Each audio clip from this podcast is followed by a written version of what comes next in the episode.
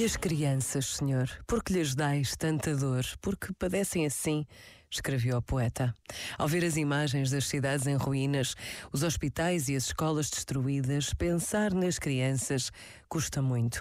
E a natural tentação é esquecer, ignorar o que se passa lá longe e focarmos-nos nos nossos filhos, netos, sobrinhos, a quem damos tudo o que podemos. Mas a humanidade que sofre espera pela nossa compaixão, a nossa ajuda. Nesta pausa de reflexão e oração, podemos trazer ao nosso coração os milhares de crianças que sofrem Pensa nisto e boa noite.